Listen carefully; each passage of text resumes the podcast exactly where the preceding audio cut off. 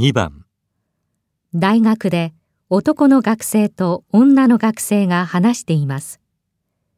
男の学生はこれから何をしますか？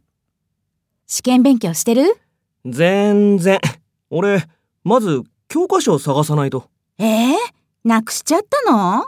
いや、部屋のどっかにあると思うんだ。ちゃんと探さないとダメよ。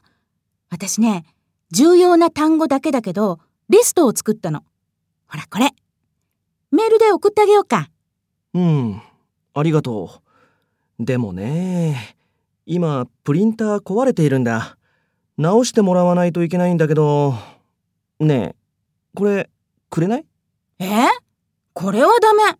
私、帰りの電車の中でも勉強するんだから。じゃあ、コピーさせて。ちょっと借りるよ。